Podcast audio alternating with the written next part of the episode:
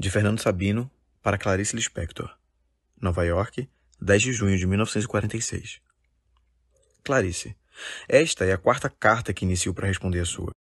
Ainda ontem me lembrei muito de você porque um americano me perguntou se o meu relógio era suíço. A Suíça existe mesmo? Será que é daí mesmo que vêm os queixos suíços? Daqui de Nova York não posso te contar nada além do que você calcula. Tenho sentido muita falta do seu livro que deixei no Brasil para plagiar uns pedaços quando vou escrever o meu. Tenho tido muitas dores de cabeça, tenho tido muito pouco dinheiro, tenho tido muitas oportunidades de ficar calado. Tenho tido muita decepção com os correios, tenho tido cansaço, saudade e calma. Tenho bebido muito, muito, muito. Tenho lido os suplementos dominicais, tenho tido vontade de voltar, tenho escrito muitas cartas para você. Tenho xingado muito o Getúlio e tenho tido muito medo de morrer. Tenho tido muita pena da Helena por ter se casado comigo. Tenho certeza que não volto mais. Tenho contado muito nos dedos. Tenho tido muita vontade de brincar. Clarice, eu estou perdido no meio de tantos particípios passados.